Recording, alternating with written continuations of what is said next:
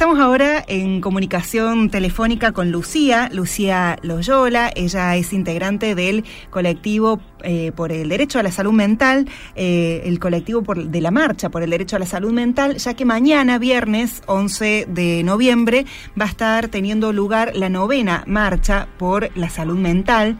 Este colectivo está conformado por organizaciones sociales, políticas y civiles que se reúnen para defender los avances que se han producido en el área de salud mental eh, y para seguir, por supuesto, exigiendo que se cumpla la Ley Nacional de Salud Mental 26.600 1957. Bueno, este colectivo es el que está organizando la marcha y por eso queremos eh, conversar para eh, que nos cuenten bien cómo, bueno, cómo se va a llevar a cabo. Hola Lucía, muy buenas noches. Gracias por estar aquí en Insurrectas.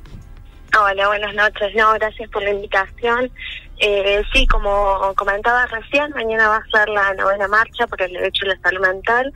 Eh, convocamos a partir de las 17 horas en Colón y Cañada y nos encontramos eh, nuevamente exigiendo, como bien decías, la plena implementación de la Ley Nacional de Salud Mental 26.657 y la Ley Provincial también 9.848. Esta es la novena marcha. En este caso, la consigna, eh, a ver si está bien, cumplir la ley es prioridad, hay que invertir en la comunidad.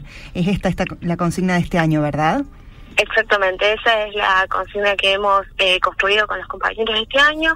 Eh, bueno, cada año nos, nos reencontramos e intentamos realizar algún diagnóstico de cómo se encuentran los avances de la ley y cuál es la situación en la provincia.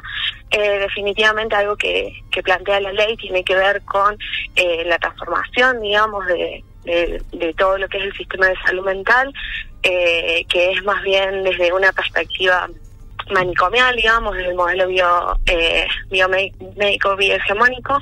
Eh, y bueno, este año estamos, eh, digamos, después de, de, la pandemia, hubieron muchos retrocesos, digamos, en lo que es la implementación de la ley. Si bien en Córdoba no, no llegó a implementarse totalmente, en la pandemia hubo muchos avasallamientos a, a, lo que es esta implementación, el presupuesto se ha reducido y en este sentido es que, bueno, construimos esta consigna pensando en que para, para poder implementar esta ley definitivamente tiene que haber una inversión de parte del Estado, del gobierno eh, y una modificación en las políticas públicas para, para invertir en dispositivos dentro de la comunidad. Eh, recién mencionaste un, un tema que, bueno, eh, una, una discusión muy importante, que es esto que se viene hablando hace un tiempo sobre la desmanicomialización. No sé si está bien el, concepto. Eh, y bueno, quería preguntarte sobre eso, porque hay diversas opiniones. Por un lado, se busca, bueno, eh, esto, desmani desmanicomializar a, aquellos pacientes que están eh, en, las instituciones de salud, pero por otro lado también está eh, esta incertidumbre de qué va a pasar en el caso de que eso suceda, cómo, qué pasa con aquellos pacientes que están con un tratamiento eh, ambulatorio o aquellos que no tienen la, la, contención de, de, una familia o cómo se hace para, para tener, bueno, un, una, una respuesta, un seguimiento para para, para su salud mental. Sí, totalmente. Esto tiene que ver también con, con, bueno, lo que te mencionaba recién, digamos, para que esta, este proceso de desmanicomialización ocurra, tiene que haber una, una inversión, digamos. Lo que la ley plantea es que tiene que haber un pasaje, digamos, progresivo, es un proceso que tenía plazo hasta el año 2020 para eh, también invertir en lo que son los dispositivos comunitarios, ¿no?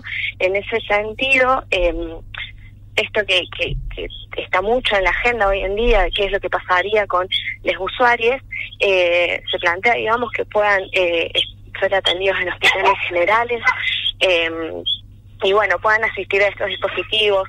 El tema es que no se está implementando la ley, ¿no? Como otra otra consigna, digamos, como una subconsigna que tenemos es que el problema no es la ley, sino es la falta de, es su no implementación.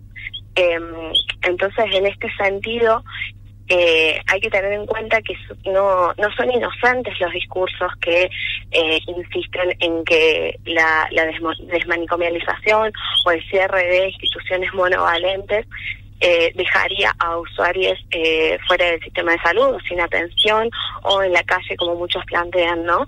Eh, esto tiene que ver también con una intencionalidad de parte de, de, sectores que están interesados, digamos, en sostener un modelo estelar, en, este modelo manicomial, digamos, y y bueno, precisamente para que este proceso ocurra es que se plantea que haya detención en los hospitales generales, por ejemplo.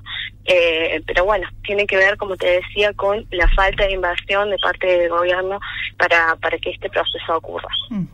Y aparte también, eh, bueno, teniendo en cuenta todas, eh, todas las personas que intervienen, ¿no? Porque hay muchos profesionales también que hay que em, tener en cuenta que si, si, si se, se implementa tienen que ver también con eh, su actividad profesional, con su trabajo, eh, que esté, bueno, que, estén respaldados, ¿no?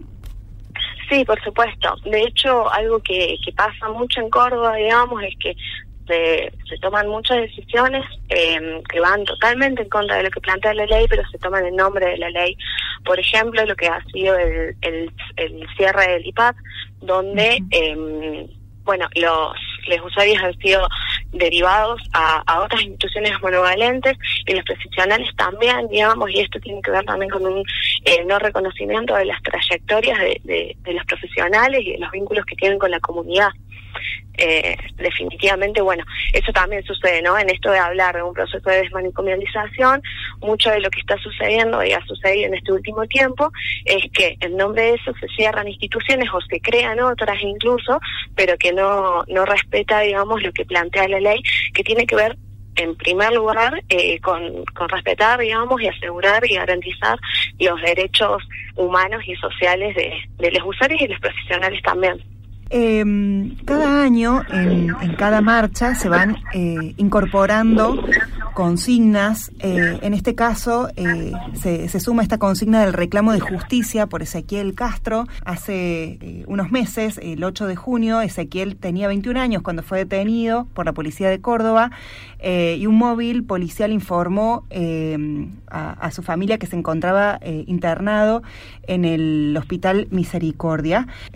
después Ezequiel manifestó que había sido golpeado, que no le habían dado agua y lamentablemente Ezequiel falleció en el hospital el 14 de junio. Este fue un caso que fue, eh, fue visible, pero hay muchos casos que, que no son visibles. Eh, y bueno, y es eh, una problemática social muy, muy importante y que demuestra parte de, de, la, de la falta de, de, respuesta que hay por parte del Estado en, el, en cuanto a lo que es el sistema de salud mental en, en nuestra provincia. Esa es una de las consignas de esta marcha, ¿verdad? Sí, totalmente. Eh, nosotros eh, nos reunimos con la familia de Ezequiel dentro de lo que fueron las eh, reuniones organizativas de la marcha. Eh, a partir de, lo que comentabas de cómo fue el suceso, no es menor eh, tener en cuenta que eh, cuando la familia de, Ezequiel logra encontrarse con él y, y, cuando se comunican también con el equipo médico que lo asistió, eh, Ezequiel comentaba que eh, bueno, había sido llevado al CPA, que es el Centro Psicoasistencial, eh, que eh, es un centro destinado a personas judicializadas y, ahí, bueno, comentaba precisamente que había sufrido de, de, de golpizas e incluso llevaba dos días sin, eh, sin tomar agua, estaba deshidratado y bueno, estas cuestiones son las que las que terminan generando su muerte.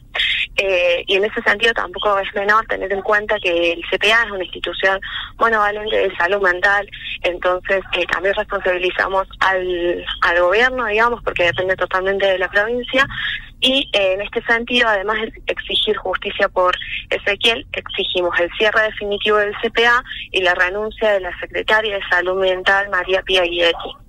Hace, mm, hace un ratito, eh, ah, bueno, eh, lo, mm, lo, digo al hashtag que también está en, en, sus redes, que es Justicia por Ezequiel Castro, que también acompaña a, mm, bueno, a la consigna de la marcha. Eh, hace un ratito mencionabas eh, cuando, bueno, eh, esto de la falta de respuesta de las instituciones eh, que se vio agudizado durante la pandemia. ¿Esto eh, ha tenido mayores casos o mayores consultas desde la pandemia en lo que respecta a la, a la salud mental?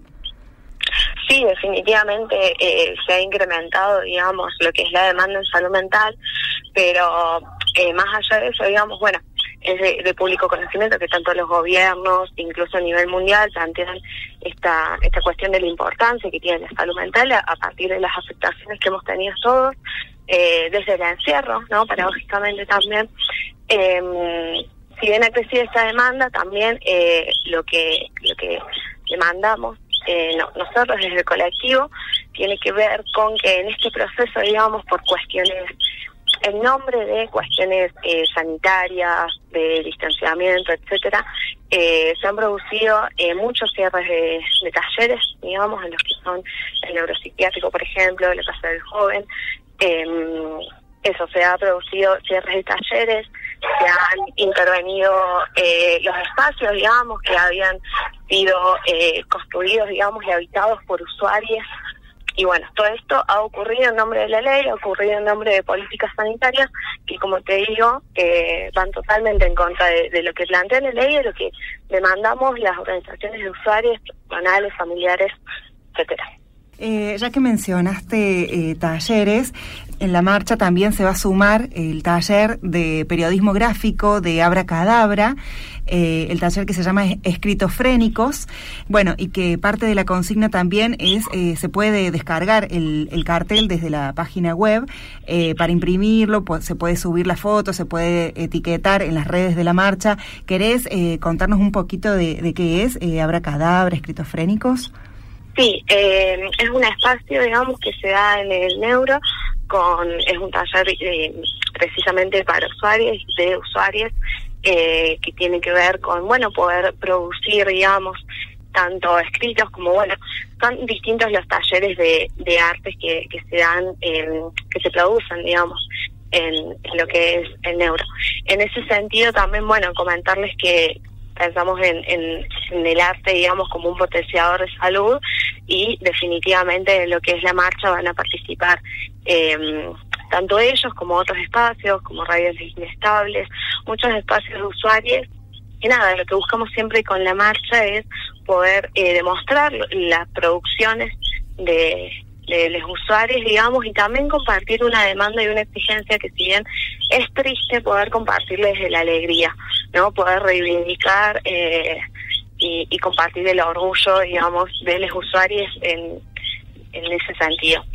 Eh, mencionabas entonces que va a haber eh, en diferentes momentos de la movilización, va a haber eh, radio abierta, va a haber intervenciones artísticas, también se va a leer el documento que, que está elaborado por el colectivo que, que organiza la marcha y también ese documento cuenta con las adhesiones de organizaciones locales y nacionales, así que bueno, también de paso eh, invitamos a, a, quienes, eh, bueno, quieran, quieran adherir. ¿Querés contarnos cuáles son las redes donde se puede encontrar la info de, de la marcha y, cómo, bueno, cómo podemos adherir? Sí, por supuesto. Eh, las redes de la marcha está la página web, pueden buscar Marcha por el Derecho a la Salud Mental, ahí van a encontrar toda la información, si no en Instagram eh, arroba marcha salud mental o en Facebook eh, marcha por el derecho a la salud mental. Ahí van a encontrar, digamos, toda la información del colectivo. Como comentabas vos recién, eh, siempre año a año hacemos un cartel de nosotros marchamos para que todos eh, puedan descargar eh, la imagen, subir fotos, compartirlas para que la marcha también tenga más llegada. Ahí van a poder encontrar el documento, que si bien lo, lo vamos a estar compartiendo en la marcha, también lo pueden eh, difundir y leer previamente. Y el tema de las adhesiones también van a encontrar ahí toda la información. Más que nada eso, acercarse y comentarnos eh, que quieren adherir a la marcha, puede ser por el mail que está publicado en, esos sitios o también directamente escribiéndonos a las redes. Bueno, repetimos entonces la, convocatoria para mañana, para la novena marcha por el derecho a la salud mental. Cumplir la ley es prioridad, hay que invertir en la comunidad. Mañana, viernes 11 de noviembre, a partir de las 17 horas, la concentración en Colón y Cañada. Eh, desde Insurrectas también, por supuesto, eh, adherimos, eh, marchamos y, bueno, para pedir también porque se implemente correctamente la ley de salud mental y se pueda, se puedan lograr estas respuestas que tanto necesitamos todos, porque todos necesitamos fundamentalmente salud mental. bueno, muchísimas gracias por el espacio y les esperamos a, a todos mañana a partir de las 17 horas. Excelente. Muchísimas, muchísimas gracias. Lucía Loyola, integrante del colectivo que está organizando la marcha por el derecho a la salud mental. Un abrazo grande. Muchísimas gracias. Hasta luego.